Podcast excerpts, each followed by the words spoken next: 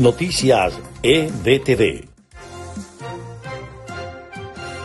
Estas son las noticias más importantes de Venezuela, Estados Unidos y el mundo a esta hora. La lucha sindical y la presión en las calles dio buenos resultados para los trabajadores del sector educación en Venezuela. El régimen de Nicolás Maduro reconoció una de las deudas que mantiene con el gremio.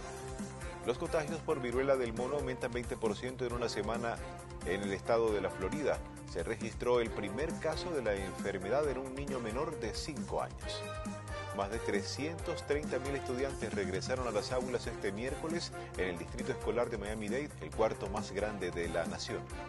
La OTAN considera urgente que el organismo de control nuclear de la ONU realice una inspección de la planta ucraniana de Zaporilla que se halla bajo control militar de Rusia. Estas fueron las noticias más importantes de Venezuela, Estados Unidos y el mundo a esta hora.